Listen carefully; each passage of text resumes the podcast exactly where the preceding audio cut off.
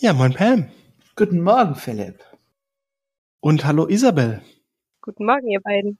Willkommen, Isabel, hier in unserem Podcast. Ich freue mich sehr, dass du Interesse und willig bist. Ja, vielen Dank, dass wir das Projekt zusammen machen können. Ich freue mich auch sehr. Ja, wir haben, wie man schon hört, eine dritte Person hier, Isabel, eine junge Frau, die das, in, das, das Enneagramm noch nicht ganz so lange kennt. Und das ist auch der, das Ziel dieses Projektes. Wir werden Isabel von dem Moment ab jetzt begleiten. Das heißt, von dem Moment, wo sie das Enneagramm so gerade erst die ersten Ideen dazu hat, was könnte das Enneagramm denn überhaupt sein. Dann werden wir ein Interview mit ihr machen, um herauszufinden, welcher Stil könnte Isabel denn wirklich sein. Dann ein sogenanntes Nachsorgecoaching, also dann so ein bisschen differenzieren, was sind denn noch vielleicht Skepsis, Fragen, vielleicht ist sie noch nicht ganz im Stil angekommen oder vielleicht sieht sie es komplett anders als wir und sagt, ihr habt ja gar keine Ahnung und äh, ich bin was ganz anderes, als ihr sagt. Das und, Resultat von dieses Interview ist falsch. Genau, könnte ja sein, dass du das so siehst, Isabel. Das sind wir sehr gewohnt. Wirklich. Oh Kommt ja, das vor. passiert. Das sind wir sehr gewohnt, ja. Ja. Und, äh, und dann äh, gucken wir mal so, okay, und wie, was bedeutet das dann für dich, Isabel, so in, in auch ein paar Monaten? Also wir werden dich jetzt immer mal wieder im Podcast haben, alle Monate und äh, mal gucken, was hat sich in deinem Leben verändert.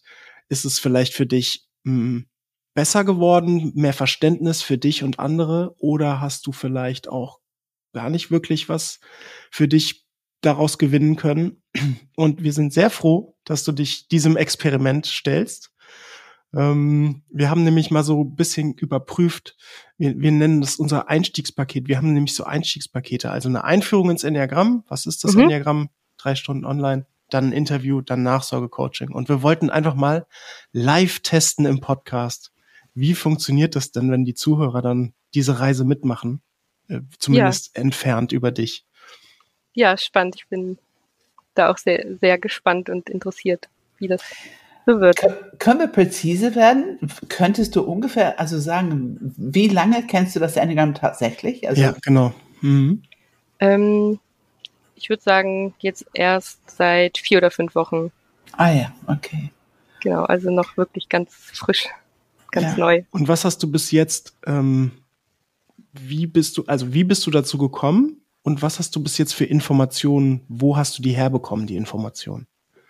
Also ich bin vor zwei Monaten nach Bonn gezogen und lebe da jetzt in der WG mit ähm, der Hanna, die ja auch bei euch ein Praktikum gemacht hat und ah, ja, genau. auch die Coaching-Ausbildung und ähm, die ja total ähm, ja begeistert für das Enneagramm ist. Und sie hat mir das dann auch recht schnell, also wirklich, ich glaube, wir haben zwei oder drei Wochen zusammen gewohnt und dann hat sie mir davon erzählt und ich fand das auch total interessant. Und dann war das auch gar nicht so selten in den letzten Wochen, dass wir dann abends lang in der Küche zusammen saßen, noch mit dem Tee und äh, wir dann wirklich viel darüber gesprochen haben und sie natürlich dann auch immer überlegt hat, was könnte ich denn für ein Stil sein und mir auch immer viele Fragen schon gestellt hat und wir auch so viel über das Konzept irgendwie so ein bisschen gesprochen haben und ich ihr auch einfach viele Fragen stellen konnte. Und ähm, ja, das war also für mich, wie gesagt, super spannend. Deswegen ähm, habe ich da jetzt auch natürlich direkt gesagt, dass ich da total gerne bei diesem Experiment auch dabei bin. Und der erste Impuls ist ja meistens, wenn man so das, das Enneagramm kennenlernt, sofort herausfinden zu wollen, was man selber ist. Ja, genau, das war bei mir auch so. Hast du schon eine Vermutung für dich? Also, wir haben erst Zentrum, mal, vielleicht Kopf, Herz, Bauch oder irgendwie so, sogar ein Stil? Ähm, Zentrum würde ich denken, das Bauch.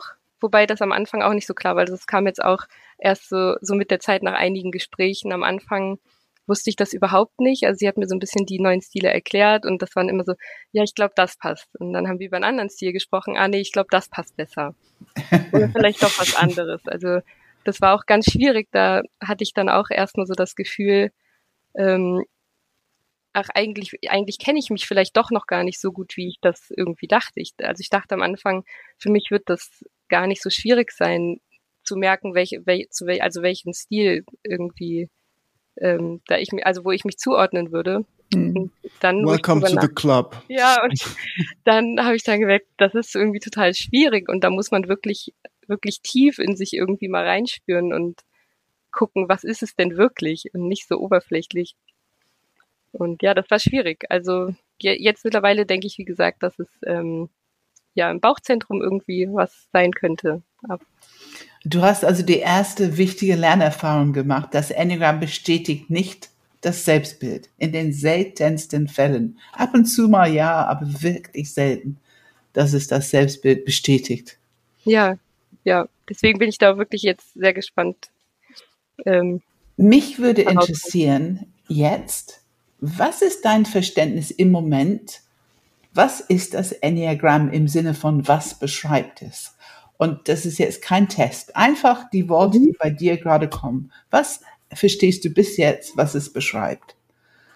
Ähm, also ich verstehe es so, dass es im Prinzip ein Konzept ist, wo man vielleicht die, die Persönlichkeiten, also dass verschiedene Persönlichkeitsstile irgendwie gibt, eben neun Stück, drei pro Zentrum. Und ähm, ja, die, diese neun Stile auch irgendwie sehr, sehr unterschiedlich sind, aber alle ihre irgendwie auch Qualitäten und ähm, Eigenschaften haben. Und dass, wenn man irgendwie dieses Wissen hat und wenn man die neuen Stile so ein bisschen kennt, dass das halt total spannend ist, wie das auch zwischenmenschliche Beziehungen dann verändern kann, auch die Beziehung zu sich selbst. Mhm. Ja, sehr gut, sehr gut. Also das ist schon mal ziemlich treffgenau, würde ich sagen. Ja, absolut, absolut. Ich finde es so interessant zu hören, was ist dieses erste Verständnis? weil die wird sich natürlich ständig ausbreiten, aber ja. erstmal, was beschreibt es, ja. Und man, man hört aber auch schon, glaube ich, ein bisschen raus, dass du mit Hannah unterwegs bist, im Sinne von, ja. ähm, dass, dass sie un unsere Schule so ein bisschen besucht hat, weil dass du direkt über Qualitäten sprichst und, und das sehr wohlwollend und positiv irgendwie Du hättest ja auch sagen können, dass man seine eigenen Schwächen kennenlernt und dann besser wird, so ungefähr. Ja, ja aber das, ähm. das weiß ich, dass Hannah immer ganz wichtig, diese, dieses Wohlwollende und ähm, ja, das habe ich da von ihr schon direkt adoptiert. Und unsere einfach ganz wichtige Botschaft ist, wir sprechen hier über einen Naturaspekt in uns. Es ist einfach natürlich. Und so wie wir Augen haben und Hände haben, es macht irgendwie Sinn für den Spezies. Also biologisch macht es Sinn. Ja. Und für die Evolution macht es Sinn. Evolution produziert immer mehr aus weniger. Und ganz gewiss mit dem Enneagramm können wir uns ähm, so ein bisschen unterstützen. Mehr aus weniger, weil wir einfach mehr lernen über uns und mehr mhm. Bewusstsein mitbringen. Ne? Ja. Aber ich muss sofort aufhören, sonst gehe ich zu schnell zu tief. Die Versuchung ist groß. Aber das interessiert mich auch jetzt die Frage, Isabel, was interessiert dich am Enneagramm? Also das eine ist ja, es klingt ganz spannend, aber kannst du benennen so, ich würde fast sagen, so ein bisschen tiefere Motivation? Was, was ist wirklich, was dich da jetzt so Feuer und Flamme, dass du abends da sitzt und dir das zuhörst und dich unterhältst? Also was, was reizt dich da? Ich glaube, dass einfach ähm, dass ich das so spannend finde und ähm, auch, dass ich da das Potenzial sehe, wie stark sich einfach ähm, auch, also zwischenmenschliche Beziehungen und insbesondere auch Konflikte irgendwie vermeiden oder viel besser lösen lassen, wenn man einfach diese, also dieses Wissen im Hinterkopf hat und auch einfach ein bisschen mehr versteht, wie andere auch durch die Welt gehen, wie man selber durch die Welt geht und dass man nicht, dass andere auch einfach anders funktionieren als man selbst. Und dass die auch ganz andere Bedürfnisse vielleicht haben und die Welt ganz anders irgendwie mit ihren Augen sehen. Und dass man da einfach auch so ein bisschen mehr Klarheit hat und ein bisschen, also vor allem mehr, mehr Verständnis. Und ich glaube, dass sich dadurch eben ganz viele Probleme schon, dass sie dadurch viel, viel kleiner werden. Mhm. Ja. Das ist sehr gut ausgedrückt. Und du hast die zwei Hauptthemen. Also das eine ist, wir sehen die Welt ganz anders. Und dadurch, dass wir einen anderen Fokus haben, erleben wir die Welt ganz anders. Und dass jeder Mensch eine unterschiedliche Grundlebensstrategie entwickelt, also wie wir mit die Welt interagieren.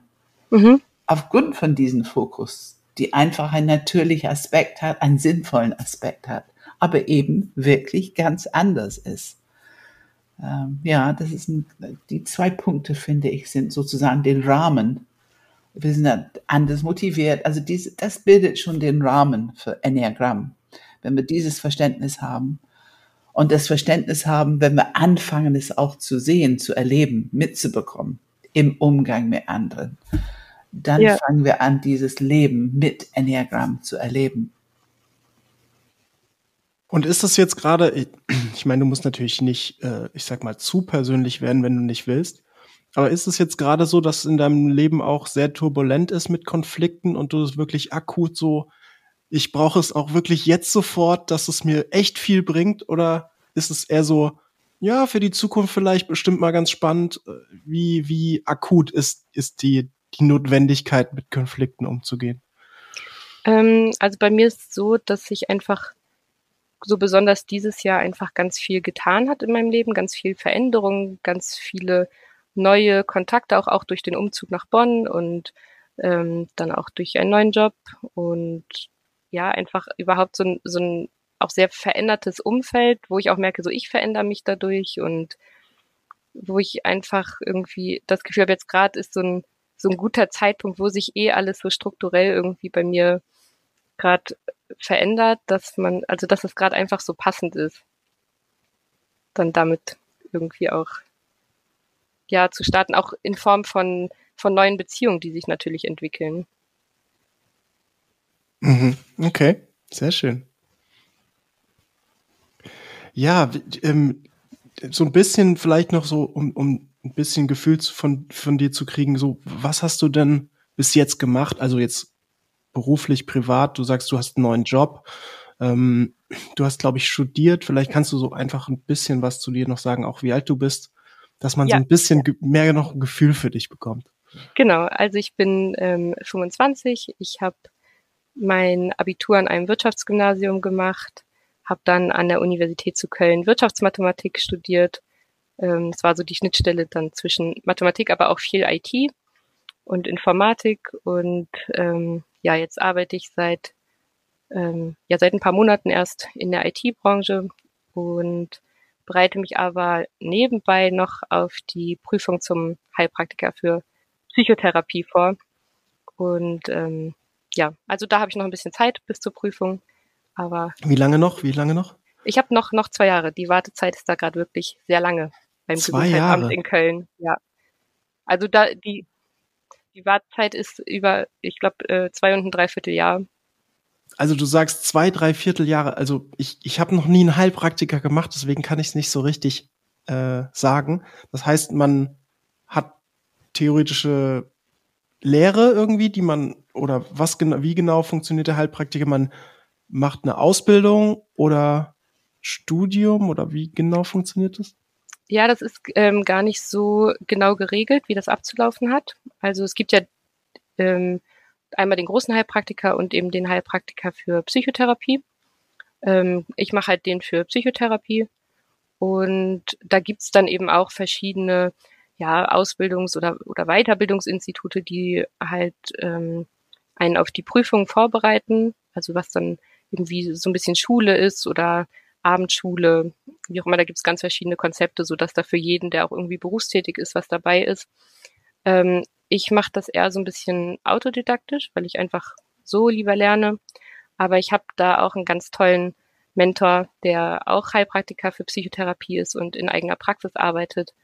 Und ähm, ja, also er hilft mir da wirklich sehr bei meiner Ausbildung im Prinzip. Und da darf ich auch von ihm ganz viel lernen. Und ich habe jetzt richtig verstanden, dass du eigentlich schon mit den ganzen Grundlagen, das, das Wissen und Verständnis und so, damit eigentlich schon abgeschlossen sein kannst. Und jetzt wartest du wirklich nur noch, dass du geprüft werden darfst? Also mir fehlt auch noch ganz viel ähm, an Lernstoff bis zur Prüfung. Also es ist wirklich sehr, sehr umfangreich. Es hängt natürlich auch davon ab, in welchen Bereichen man sich spezialisiert und auch die Therapieformen sind so umfangreich, dass es auch wirklich lange dauert. Und selbst wenn ich die Prüfung abgeschlossen habe, gibt es immer noch total viel zu lernen danach.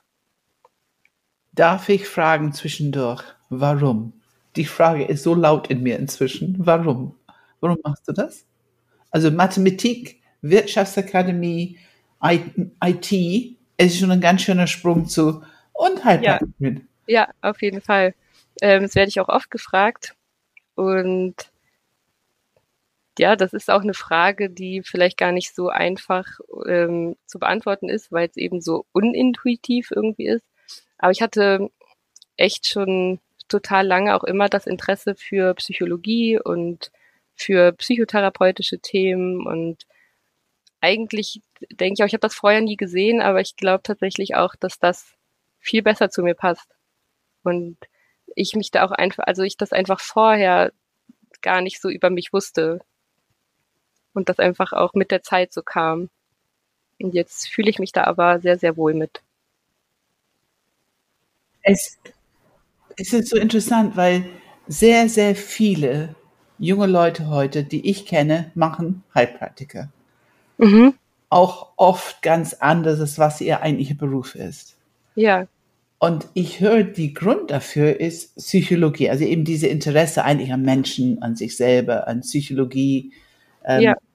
Ich vermute, das Wort Entwicklung kommt auch da rein. Also wie, wie geht es weiter? Was, wie kann man besser mit bestimmten Situationen umgehen, oder? Ist das ein Teil davon, ja. Interesse?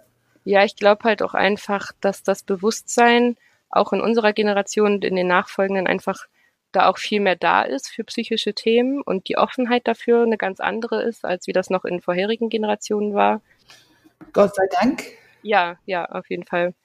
Und ähm, deswegen finde ich das auch, also ich finde das so schön, diese Entwicklung hm. einfach zu sehen. Und ich glaube, dass auch viel mehr Menschen bereit dafür sind, ähm, ja auch Therapie zu entstigmatisieren und auch damit offen zu sein, ja, ich habe meine Themen und ja, ich möchte daran arbeiten und es ist einfach schön, dann Menschen auf diesem Weg auch zu begleiten. Es ist interessant, weil ähm, ich habe ja, ich weiß nicht, ob du das über mich weißt, aber ich habe einen langen Weg. Also ich komme vom Business. Mhm. Da habe ich angefangen mit Kommunikations. Das hat ange, oh, irgendwie kann man es ganz schön gebrauchen, dass man ein bisschen versteht, wie die Menschen ticken. Also Kommunikation. Und über diese Kommunikation war irgendwann Enneagramm. Und erstaunlicherweise, ähm, also ich hatte davor noch Psychologie zu studieren, weil ich war keine Akademikerin, ich hatte keine Psychologie studiert.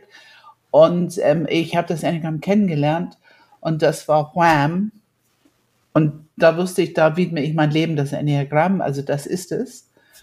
Und dann ist Psychologie ein bisschen im Hintergrund gerückt, aber ich habe sechs Jahre Tiefenpsychologie in eine transaktionsanalytische Ausbildung gemacht. Mhm. Also ich habe schon eine ganze Menge. Ähm, es ist sehr interessant für mich. Das wird ja alles so ein Feld. Ja. Also ja. ich finde, diese Trennwände sind ein kleines bisschen künstlich, weil alle Menschen haben Themen, an denen die arbeiten können.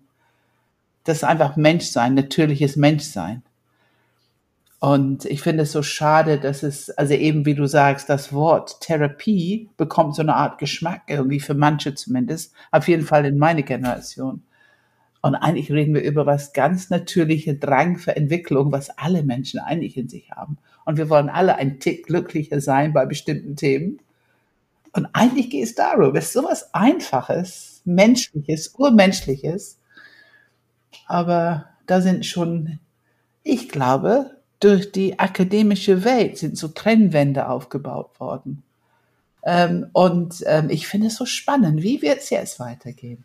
Kommt das irgendwann mal so zusammen in euch? Oder bleibt es so ein bisschen getrennt? Es gibt Coaching, es gibt Therapie, es gibt Heilpraktiker. Ich bin sehr gespannt, wie das. Da habe ich mit, mit Hanna auch schon drüber gesprochen und wir haben beide auch gesagt, wie schön das irgendwie ist, dass eigentlich alles so Hand in Hand geht und ja. überhaupt nicht so zu trennen ist und genau.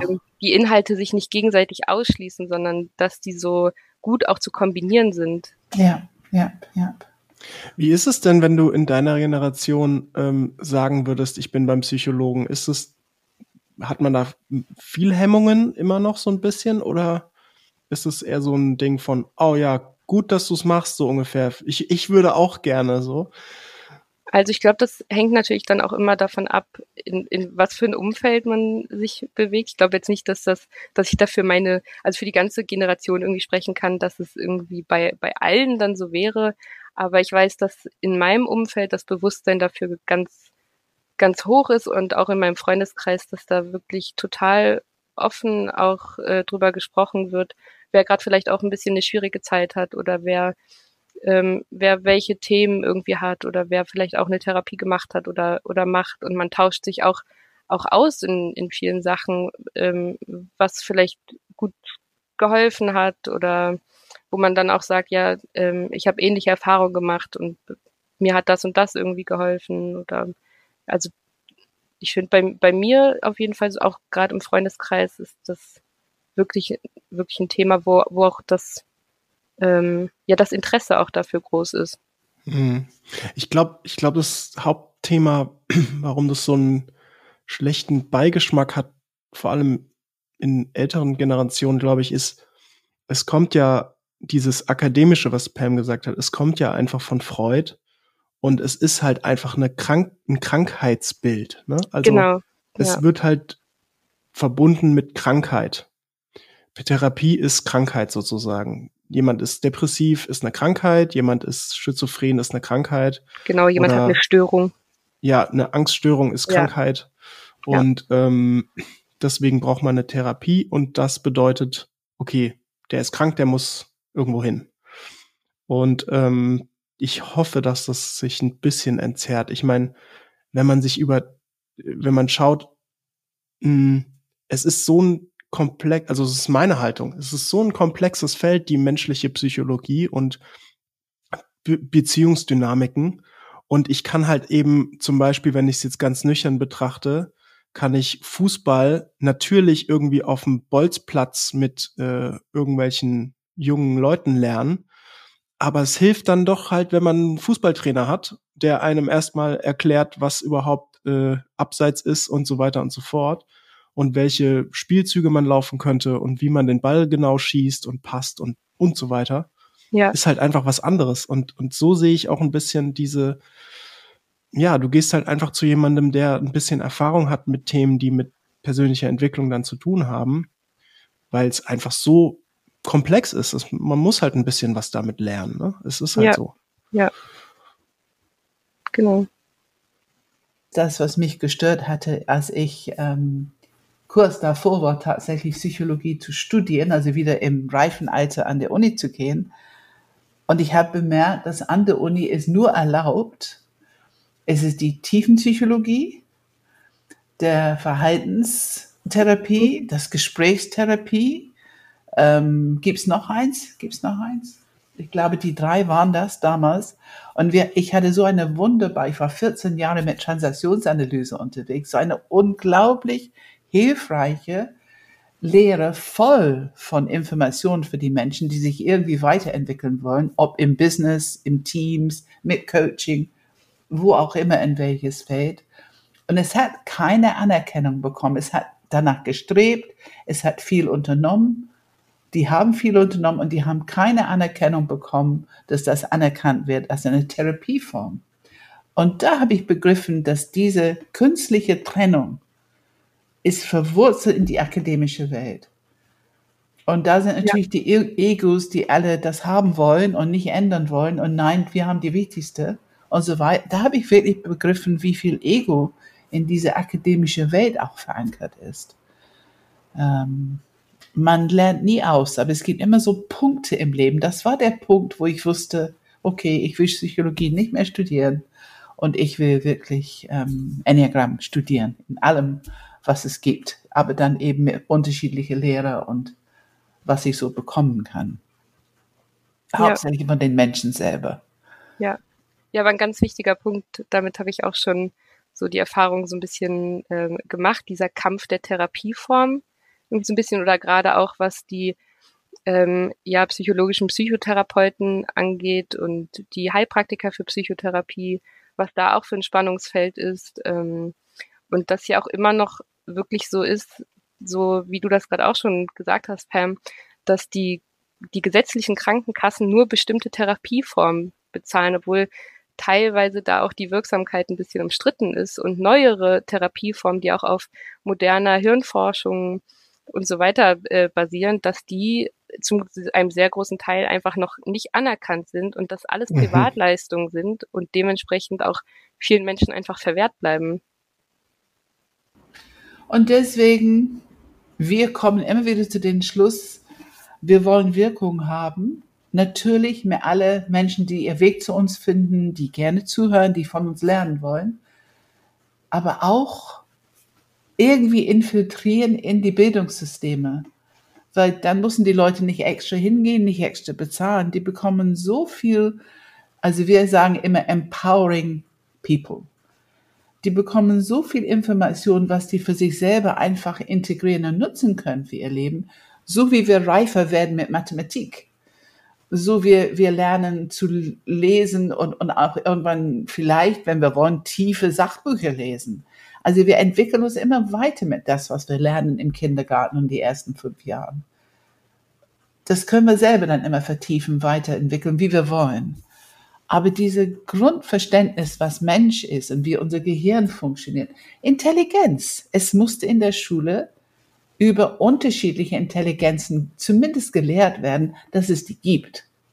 Mhm. Und zumindest die, die ABC, wie man sie selber aktivieren kann. Ja, ich komme mal wieder zurück zu Isabel. Sorry, Isabel. ähm, Kein Problem. Ja, wie, wie, ähm, ich glaube, so, so grob umrissen, glaube ich, hat man so ein kleines Gefühl für dich bekommen, so Profil, was deine Motivation ist. Jetzt hast du das Enneagramm kennst du jetzt noch nicht so lange. Mm, genau. Und jetzt bin ich natürlich sehr interessiert. Was hast du denn vielleicht für Fragen? So, das finde ich immer ganz spannend zu sehen. Jemand, der so am Anfang steht, ja, wie skeptisch ist man vielleicht noch und ah, da habe ich noch was nicht verstanden. Vielleicht magst du einfach mal so ein paar deine, deinen deinem Kopfzentrum freien Lauf lassen, was du so für Fragen an uns hast. Also ähm, mich interessiert auf jeden Fall, was ihr so für Erfahrungen gemacht habt, wie, ähm, wie Menschen äh, darauf, darauf reagieren, wenn sie ähm, ihren Stil irgendwie erfahren oder wenn sie sich mit ihrem eigenen Stil auseinandersetzen, ob die das gut, gut annehmen oder ob das für viele schwierig ist, ähm, ja, wie die einfach wie die damit umgehen. Ja, ja, okay. Pam, willst du? Oh. das ist ein sehr großes Feld.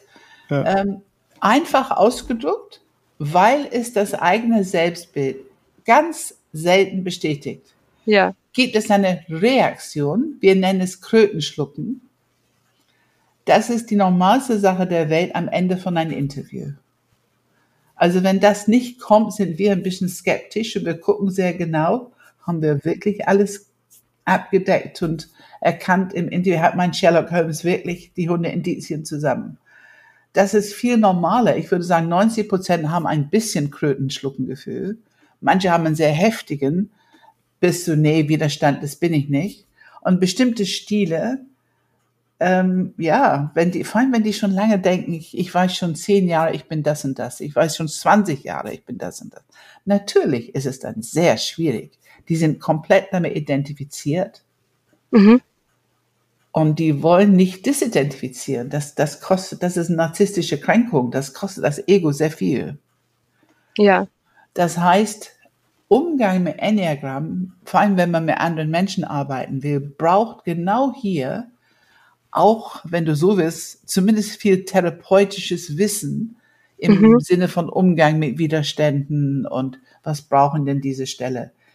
Und dann vereinbaren, okay, das ist die Wahrheit der Situation, was wäre ein guter nächster Schritt? Und das ist der Grund, warum wir mit der Zeit erkannt haben, wir brauchen nach einem Interview möglichst, möglichst immer ein Nachsorgecoaching. Mhm. Und wir schicken, wenn das Interview fertig ist, wir schicken ein Schriftstück, das die Leute lesen können. Und das ist mündliche Tradition. Also die haben wir wirklich von den Leuten selber interviewt und zusammengeschrieben und dass die, ich sag mal, drei Achter, drei Einser, drei Dreier sagen, ja, so ungefähr ist es, weil kein einziger, wir haben ja nicht gleiche drei Achter oder gleiche, also alle Menschen sind immer noch einzigartig. Ne? Ja die bekommen Schriftstück und dann können die lesen und dann bitten wir sie, schreib bitte auf Fragen, Skepsis, was unklar ist, was du noch nicht verstehst, dass du es dann dir nicht erkennen kannst. Und das bearbeiten wir dann diese Nachsorgecoaching. Ist das eine Antwort auf deine Frage? Ja, ja, auf jeden Fall. Also ich würde es gerne noch ergänzen, ähm, einfach diese Bandbreite noch mal ganz konkret zu machen, wie ich sie erlebe. Man, man kann es vor allem in diesem Nachsorgecoaching erleben. Also im Interview danach mhm. ähm, ist die Reaktion oft sehr spontan und so kann auch in alle Richtungen sein.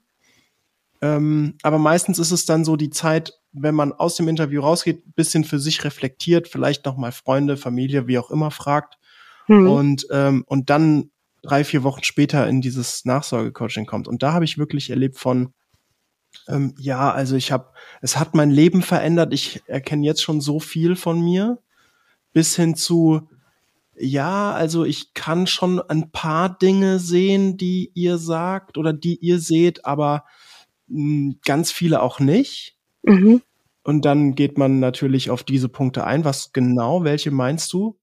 Ähm, und dann gibt es wirklich das, äh, wir hatten es auch mal, ähm, jemand hat einen, ich ne, sag mal, mehr als 20-seitigen äh, Bericht geschrieben, der uns gezeigt haben soll, dass es nicht stimmt. Also wirklich DIN A4 Seiten, 20 Seiten geschrieben, warum das alles nicht stimmt. Ähm, was wir also wirklich mit Beweisführung und da, Beweis eins nach irgendwie, also sehr, sehr spannend. Also, und, und das sollte dann wie so ein bisschen wie so ein Anwaltsdokument im Nachsorgecoaching. Ähm, so, und da, und jetzt, jetzt äh, erzähle ich dir, warum es nicht stimmt. Also es ist, das war aber wirklich eine Extremreaktion, muss man ja, wirklich okay. sagen. Das ist jetzt nicht Standard, ja, ja. aber es kann aber passieren. Seitenlang von einem bestimmten Enneagramm-Stil ist schon öfter der Fall.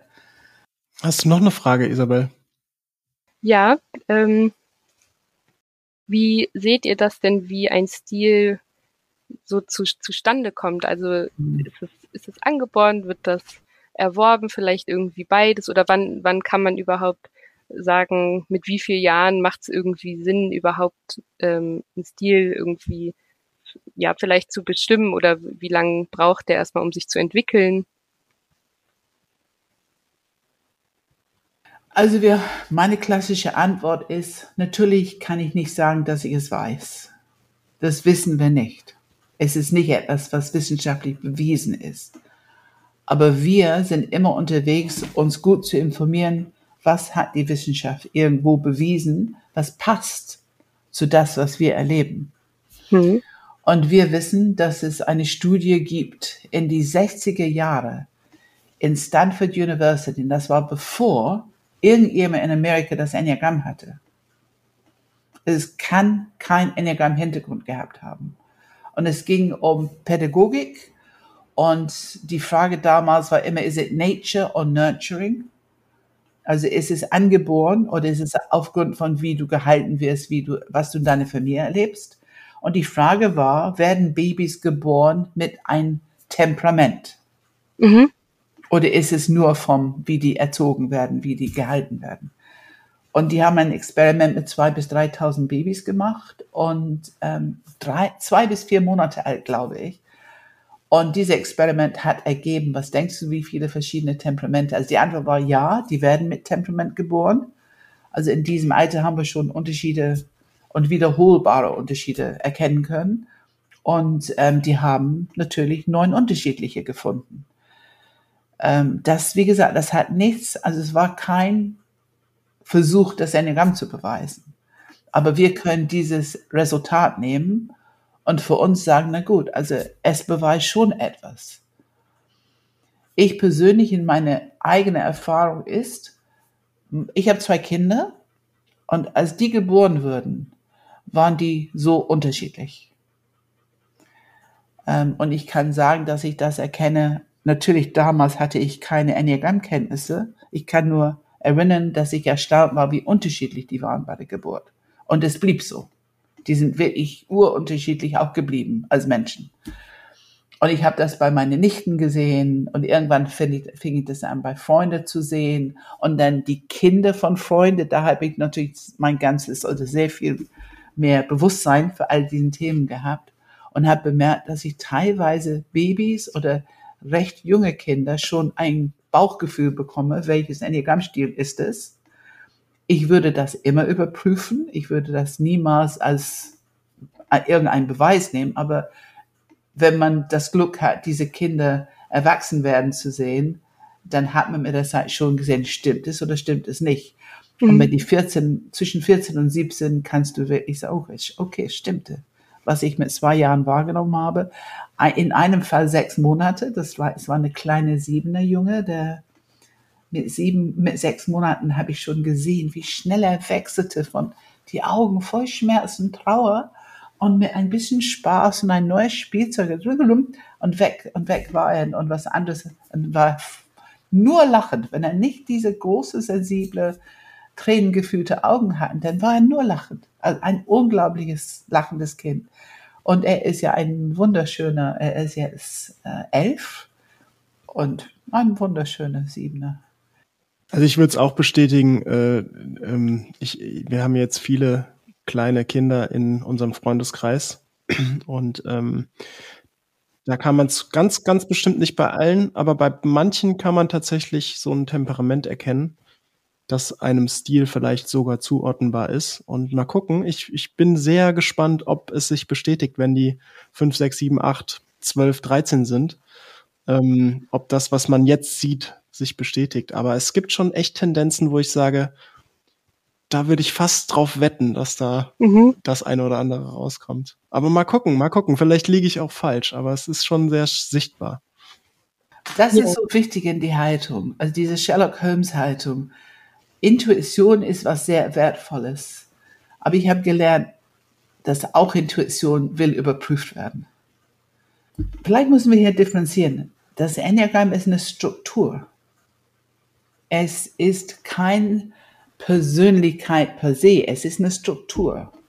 Also eine biologische, neurophysiologische Struktur, die natürlich sich weiterentwickelt zwischen Geburt und, sagen wir mal, 17. Ähm, und warum es so ist, aber wir erleben manche Menschen, ich würde sagen, innerhalb 30 Sekunden wissen wir, welchen Stil das ist und wir erleben andere und wir haben nach ein ganzes Interview gerungen und wir können nur am Ende sagen, also es tut mir leid, ich kann nicht hundertprozentig sagen. Es, ich könnte es reduzieren auf zwei Stile, manchmal noch ein dritten womöglich. Aber ich kann es nicht hundertprozentig sagen. Und ich bin sehr froh, dass es so ist. Das ist für mich die wissenschaftliche Aspekt, die ich muss wissen, dass ich auch in Unrecht sein kann, die Falsifizierbarkeit. Ich muss wissen, dass das auch in unserer Arbeit Raum hat. Und es, es, ich weiß, dass es nicht schön ist, am Ende das zu sagen, statt alle bauen die klare Antwort, klare Nummer. Aber ich bin immer froh, wenn es passiert. Es passiert ja nicht so oft, aber es passiert. Und das ist für mich die Bestätigung, dass wir noch lebendig und wach unterwegs sind. Ja, Isabel, du ja. Hast du da noch eine Frage zu oder ist das für dich erstmal so beantwortet?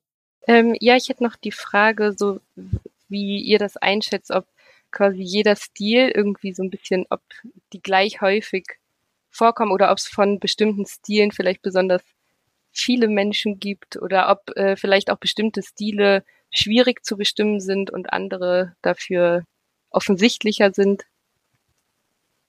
Ähm, ich würde einfach mal antworten, Pam. Ähm, so. Die, Mach mal.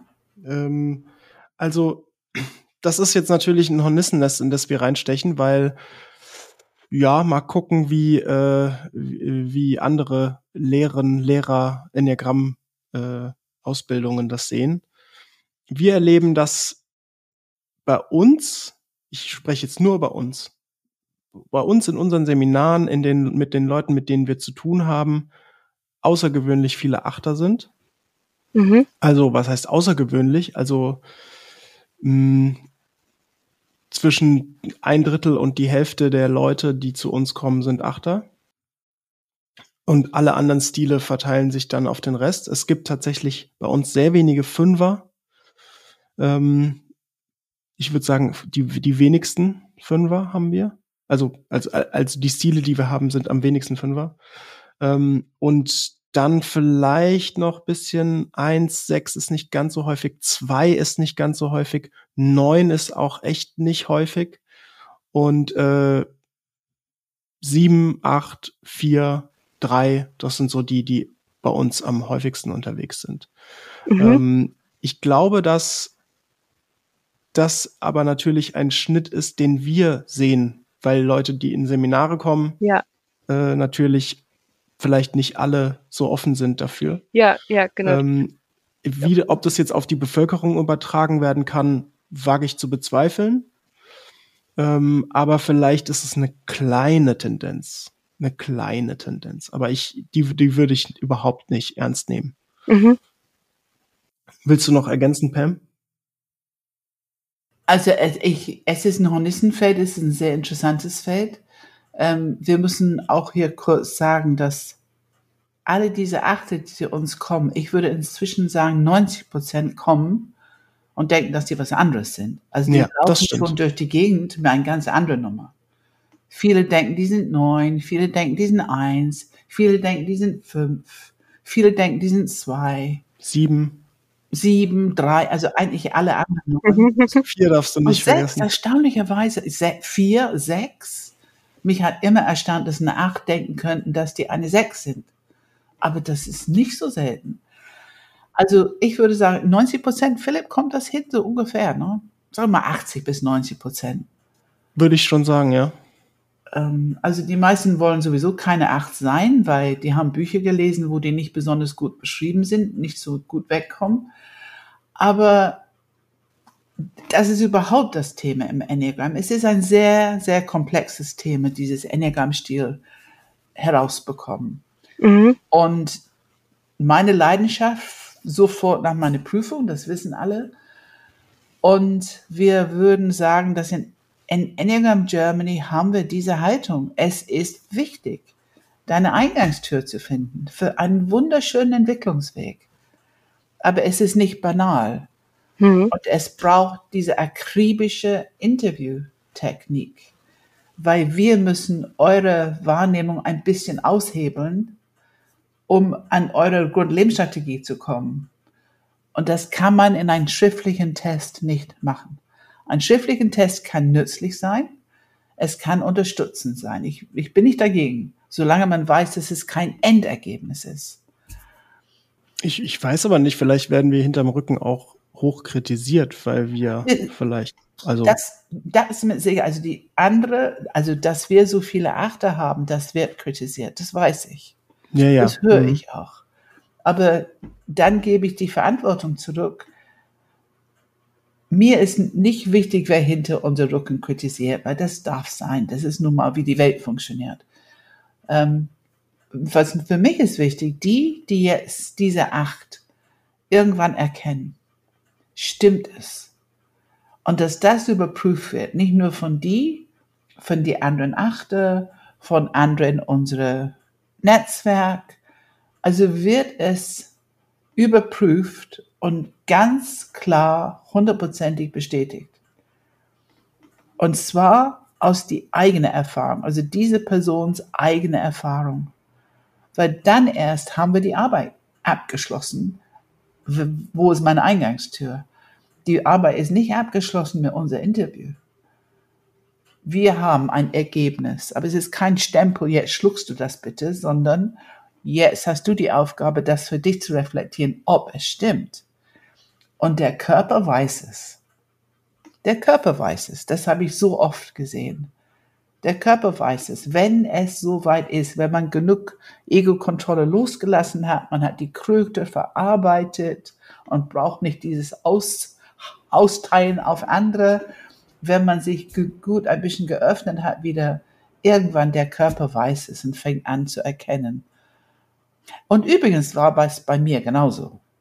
Ich war ganz schön. Bei mir auch. Bei ja. Mir auch, ja. Wie lange warst du, Philipp? Na, ich war ja 15 Jahre in den Neuen.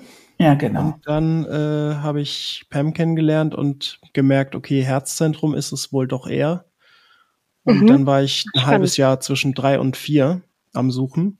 Ja. Und äh, dann ist es tatsächlich dann sehr schmerzhaft, die drei geworden. Mhm. Der Moment der Erkenntnis war hochgradig schmerzhaft. Und äh, auch genau dieses, was Pam beschreibt, ich, der, mein Körper wusste, es ist die drei. aber mein Kopf hat sehr viel dagegen getan, dass das es Ego. stimmt. okay. Ja, ja.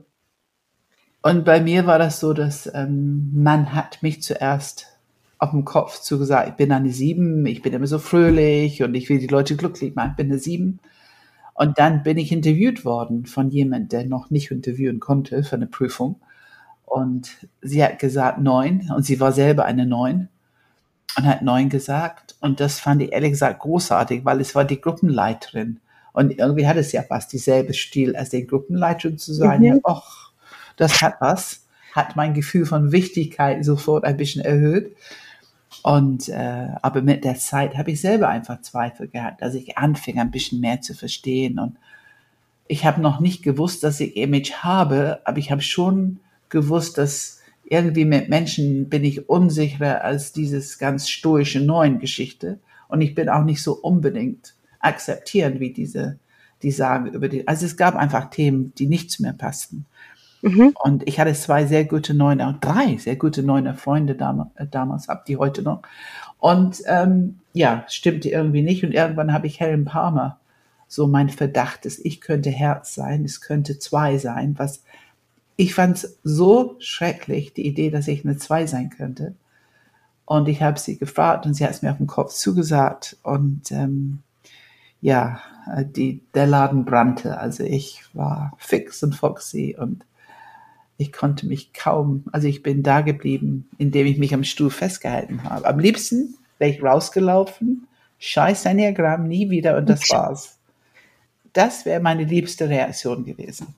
Mhm. Aber Gott sei Dank gab es noch die 30 Prozent, die am Stuhl festgehalten hat. Und Gott sei Dank bin ich geblieben. Und das war sicherlich der Moment, nachdem ich das ein bisschen verarbeitet habe, da fing es an, mein Gott, das ist so treffend und so, da begriff ich, wie wichtig das ist. Und ja. Ja, spannend auch euren ähm, Weg da irgendwie, also wie ihr davon berichtet und auch wie viel Schmerz vielleicht damit verbunden ist und wie, welche Rolle da das Ego auch dabei spielt und sich da auch erstmal in den Weg stellt und das gar nicht anerkennen will und dass da auch einfach, dass es vielleicht auch eine Zeit braucht, um da die Akzeptanz auch zu, absolut, entwickeln. Absolut. Absolut. Und, und, und es braucht und, und die Akzeptanz und auch diese hohe Achtsamkeit, dass wir mit Menschen zu tun haben. Und die haben einfach hier gutes Recht da zu sein, wo die sind. Also keiner muss glauben, was wir am Ende von der Ergebnis haben. Nicht glauben, wir, wir handeln nicht mit Glauben hier. Ja. Es ist gut, wenn die so weit sind, dass die es annehmen können als Möglichkeit. Auch wenn die es überhaupt nicht sehen. Aber vielleicht geht das auch noch nicht. Aber was wir nicht tun, wir verbiegen uns nicht. Wir sagen nicht, oh ja, nee, nee, du hast recht, du könntest ja doch. doch. Das tun wir nicht. Und das mögen manche nicht, aber es ist halt so. Wir können, wir brauchen uns nicht zu leugnen an der Stelle, weil es würde eine Klarheit ähm, wieder wegmachen. Mhm. Ähm, und dann gibt's diese Phase der Anpassung, Differenzieren, Nachsorge, Coaching und so weiter sehr interessante Entwicklung. Ja. Ich, ich würde gerne wieder zu Isabel kommen und vielleicht hast du ja noch eine Frage oder wie, wie sieht es bei dir gerade aus? Ähm, ja, wie sieht's aus? Was, was beschäftigt dich? Ich habe gerade irgendwie total viele, viele Gedanken. Also ich merke, dass, ähm, dass mich das irgendwie auch total, total beschäftigt und ich fast schon so ein bisschen ja irgendwie auch total aufgeregt jetzt bin, weil ich jetzt erst verstehe, was da vielleicht auch da irgendwie dann auf mich zukommt, wenn ich tatsächlich dann auch mich damit irgendwie beschäftige und mich auch nochmal auf eine ganz andere Art dann mit mir auseinandersetze. Und ähm, ja, auch welche Erfahrungen ich mache und wo vielleicht bei mir dann der Schmerz vielleicht auch sitzt oder die Themen, die ich vielleicht ja. gar nicht sehen will oder wie das Ego auch da reagiert.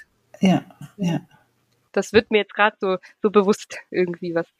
Ja, ich hoffe, dass wir nicht zu viel äh, zu dramatisch beschrieben haben, dass du Angst hast. Spürst du ein bisschen Angst? Nee, ich bin eigentlich, ich, ich bin irgendwie total, total angefixt gerade eigentlich. Ich finde das so spannend und äh, ich, ich freue mich da einfach total auf, auf diese Reise. Ja, ja. Also, also ich kann dir auf jeden Fall sagen, ähm, man weiß es vorher nicht. Ne? Also man weiß es einfach nicht. Es kann sein, dass es für dich ein bisschen einfacher ist, ähm, ja. wie für, für manche. Ich meine, wir, wir, wir malen natürlich den Durchschnitt, äh, den, den Durchschnitt besprechen wir hier und der Durchschnitt ist schon so, dass einige Punkte erstmal nicht unbedingt gesehen werden wollen. Ja. Ähm, von sich selbst. Aber es gibt einfach auch Leute, die sagen, ah, okay, ähm, ja, das hatte ich schon so ein bisschen im Gefühl. Und mhm. die wirklich so, fast schon so Kommentare wie, oh, endlich kann ich sein, wer ich bin. Mhm. Das gibt's auch. Also ja. endlich, endlich habe ich bestätigt, dass ich doch zum Beispiel Energie habe. Also auch ja, Achter. Ja. Auch mhm. Achter, die sagen so, oh, endlich weiß ich, dass ich eine Acht bin und ja. endlich kann ich meine Energie leben. Endlich muss ich mich nicht mehr unterdrücken oder was auch immer. Ähm, also das gibt's wirklich in alle Richtungen. Das heißt, ähm, äh, ja, irgendwann wird natürlich eine Grenze kommen, wo man merkt, okay, jetzt wird's jetzt wird's echt herausfordernd für mich hm. mit meiner Entwicklung. Da da könnte es jetzt wirklich mal schmerzhaft werden. Aber man weiß immer nicht, ob es schon im Interview passiert. Ja, da bin ich auch sehr sehr gespannt. Ich glaube, das hängt ja auch viel davon ab, ähm, einfach was man für ein Selbstbild hat und dann der Stil irgendwie, wie sehr das zusammenpasst und genau.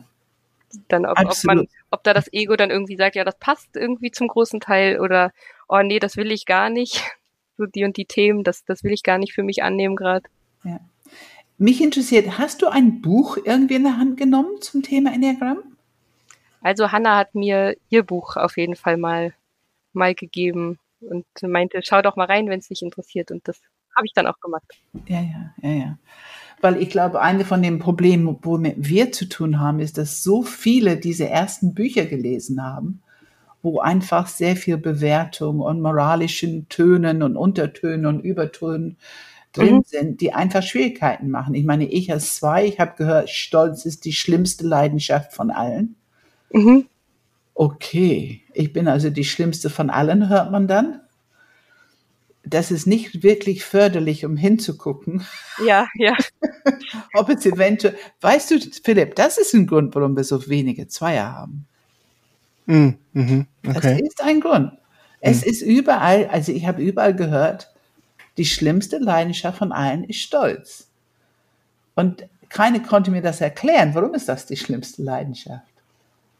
Aber moralisch hört sie das immer, das ist irgendwo nah an Teufel dran oder so. Das mhm, könnte mhm. sein, dass es ein bisschen was mit zu tun hat. Ja, ja.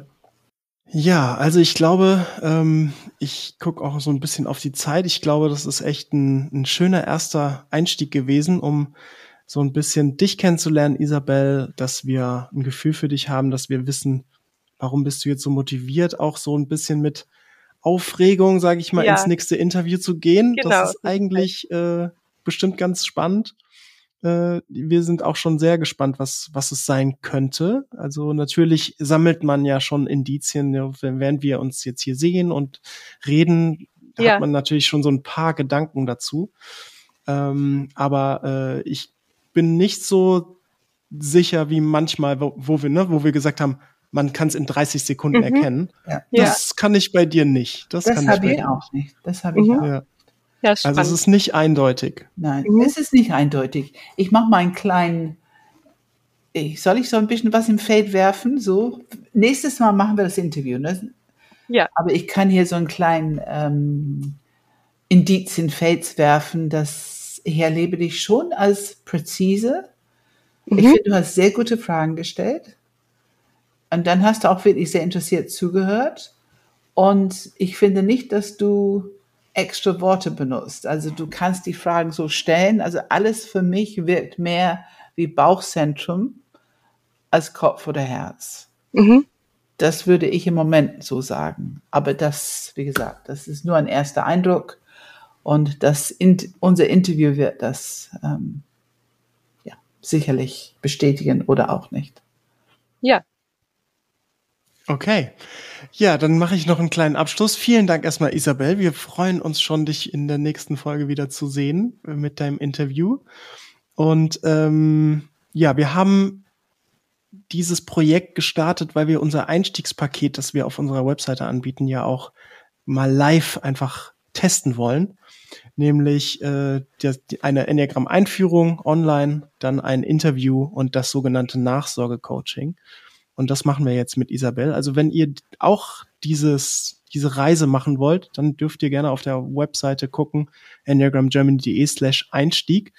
Und da gibt es dann immer diese äh, kleinen Möglichkeiten, Pakete, um einen guten Einstieg ins Enneagramm zu bekommen. Beziehungsweise ich würde sagen, nicht nur einen guten Einstieg ins Enneagramm, sondern wirklich einen guten Einstieg in die Selbstreflexion, in die tiefere Ebenen des eigenen, der eigenen Welt, des Weltbilds, des Selbstbilds, des Fremdbilds, Dingen, die man vielleicht noch gar nicht über sich kennt und auch über die natürlichen Kompetenzen, die so ein Enneagramm-Stil mit sich bringt und auch die Entwicklungsfelder, die so ein Enneagramm-Stil mit, mit sich bringt.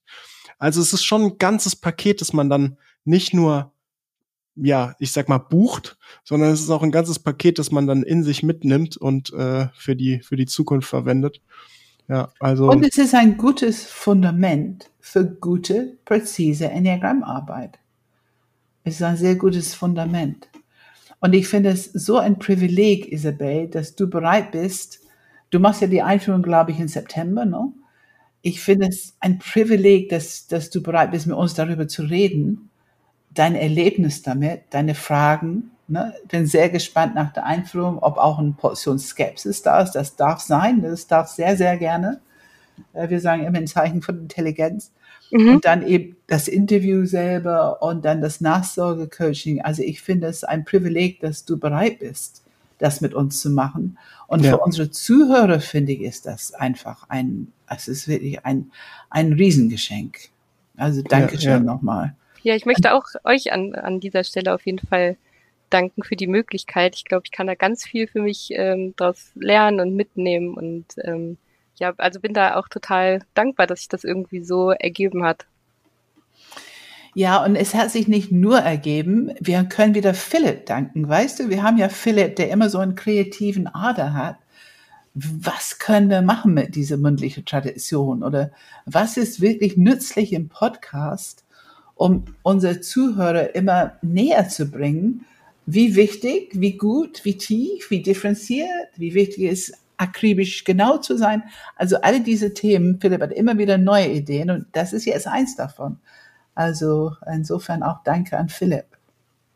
Ja, vielen ja. Dank. Und danke an Hanna, die das Ganze genau. vermittelt hat. Ja, ja danke Hanna. Haben wir dich auf das Enneagramm. Ja, genau, genau.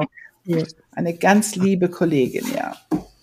Okay, dann wünsche ich euch noch einen schönen Tag und wir sehen uns im Interview. Bis dann. Genau, bis dann. Tschüss, Isabel. Ciao. Tschüss.